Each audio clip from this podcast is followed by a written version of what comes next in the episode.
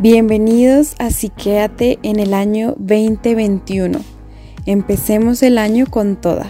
Si están aquí es porque quieren conocer y descubrir más a fondo sobre nuestra salud mental y su cuidado. Gracias infinitas por estar aquí hoy escuchando este episodio. Espero lo puedan aprovechar y aprender tanto como yo lo hice.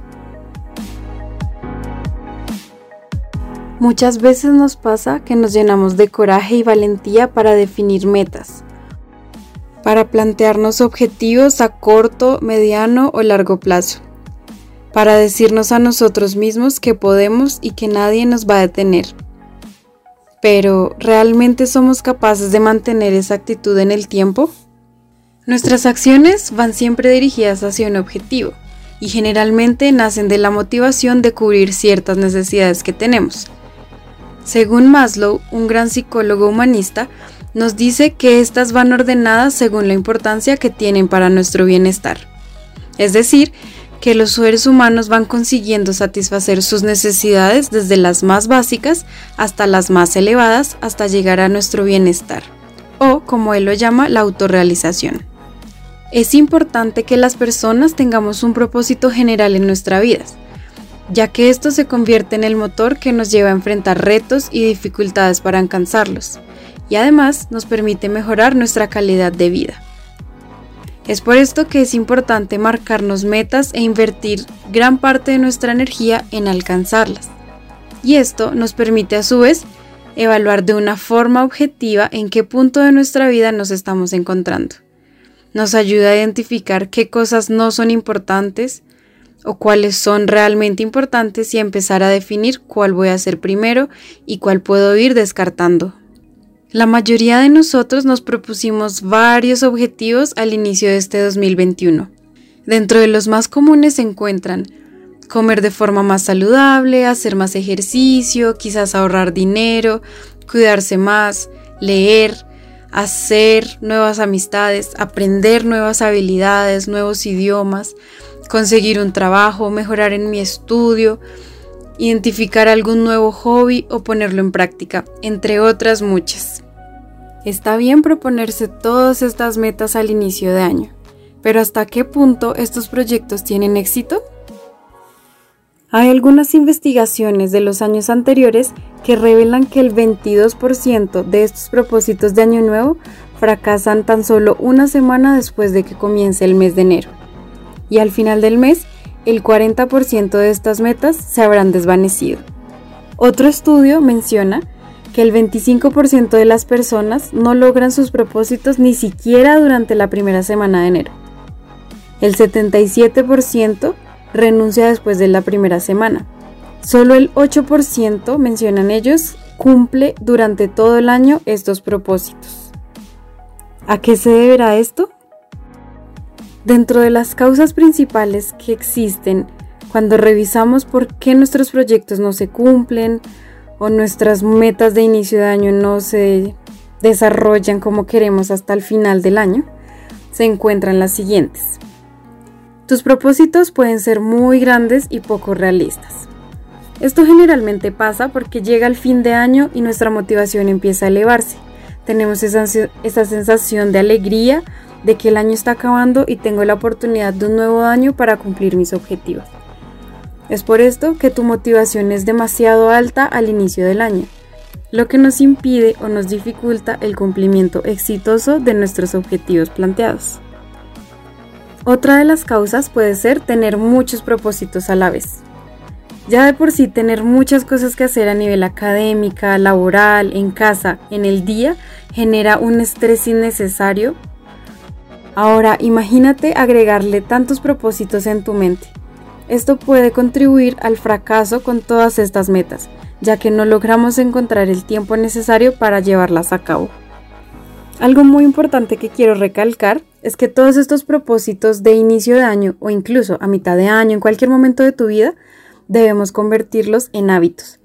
Y para lograr construir un nuevo hábito en tu vida es importante la constancia y tener la capacidad de tomar las decisiones más adecuadas, dentro de lo que incluye la organización y el manejo del tiempo.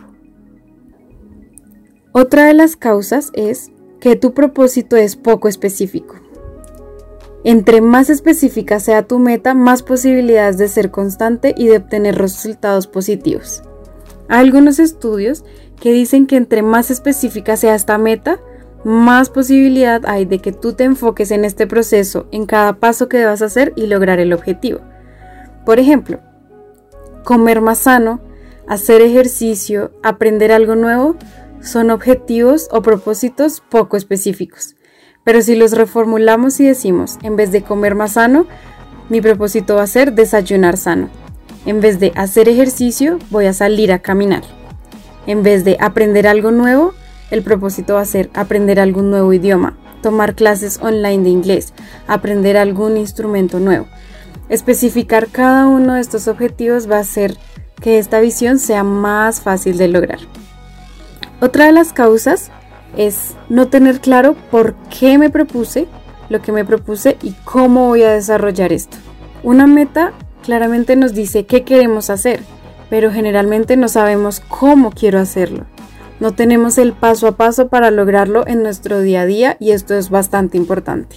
Se preguntarán entonces, ¿qué debo hacer o qué pasos debo seguir para cumplir mis propósitos, mis metas, mis objetivos y no fallar en el intento? Mi primera recomendación es empezar con un solo propósito a la vez. Se ha visto en varias investigaciones que alcanzar la meta inicial nos motiva y nos ayuda a alcanzar otras aspiraciones un poco más grandes, más complejas o incluso que estén al mismo nivel. Pero si ya cumplimos la primera meta, vamos a empezar a tener más motivación de lograr la siguiente. Otra recomendación que les hago es escribir sobre hojas lápiz, papel, esfero, colores, marcadores, con lo que necesiten. Escribir hace que estas metas dejen de ser solamente ideas o pensamientos. Esto nos va a permitir visualizar cada una de nuestras metas o nuestro propósito inicial y nos va a permitir llevar acciones concretas. Tercero, tener en cuenta la especificidad de nuestro propósito o de nuestra meta. Recuerden que entre más específico sea nuestro objetivo, más sencillo para nosotros va a ser cumplirlo. Empezar con pequeñas acciones permite definir un plan de acción y así poder dar nuestros primeros pasos y tener nuestro objetivo específico y claro. Algunas de las preguntas que nos pueden ayudar a entender esto mejor es, por ejemplo, ¿cuándo es el momento de tomar acción? ¿Después o antes de qué actividad debo comenzar? ¿Dónde voy a ejecutar esta acción? ¿En qué lugar? ¿En qué momento? ¿Cómo será mi plan de acción? Paso a paso. ¿Estoy logrando esta secuencia? ¿Me estoy saltando alguno? ¿Me falta alguno? Continúo recordando la importancia de lo simple y específico que debe ser esta acción o en nuestro propósito. Algunos ejemplos, salir a hacer ejercicio. No, eso es muy general. Por ejemplo, salir a caminar 10 minutos cada mañana o incluso hacer una sentadilla por las mañanas.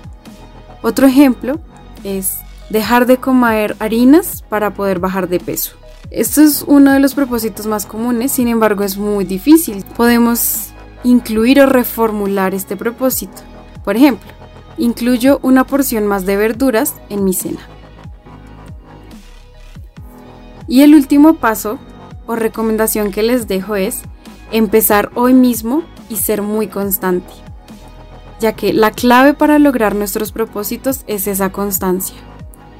Un tip para llevar esta constancia es registrar nuestros avances, monitorear cada paso que damos, identificar los aspectos a mejorar, nuestras fortalezas, nuestras fallas, ya que este monitoreo de cada uno de nuestros avances va a mejorar el desempeño, la motivación y las probabilidades de alcanzar cada uno de nuestros objetivos.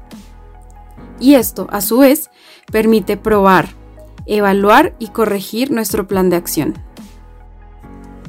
Te invito a que revises cuál o cuáles fueron esos propósitos de este año y realices el respectivo seguimiento. Te invito a que te hagas las siguientes preguntas. ¿Cómo voy con mí o mis propósitos? ¿He logrado su cumplimiento? ¿Cómo va el proceso? ¿Qué me falta? ¿Qué no me falta? ¿Soy del grupo que ya se rindió? ¿O soy del grupo que sigue pensando cómo iniciar? ¿O soy del grupo que sigue constante mi plan de acción para lograr mis objetivos? Cuéntame tu experiencia. En mi Instagram busca el post de propósitos de año nuevo y comenta. Te espero. Y eso ha sido todo por hoy. De nuevo, muchas gracias por haberme escuchado. Espero sigan acompañándonos en estos episodios de Psiqueate y sigamos conociendo entre todos la importancia del cuidado de nuestra salud mental. No te olvides de seguirme en las redes sociales.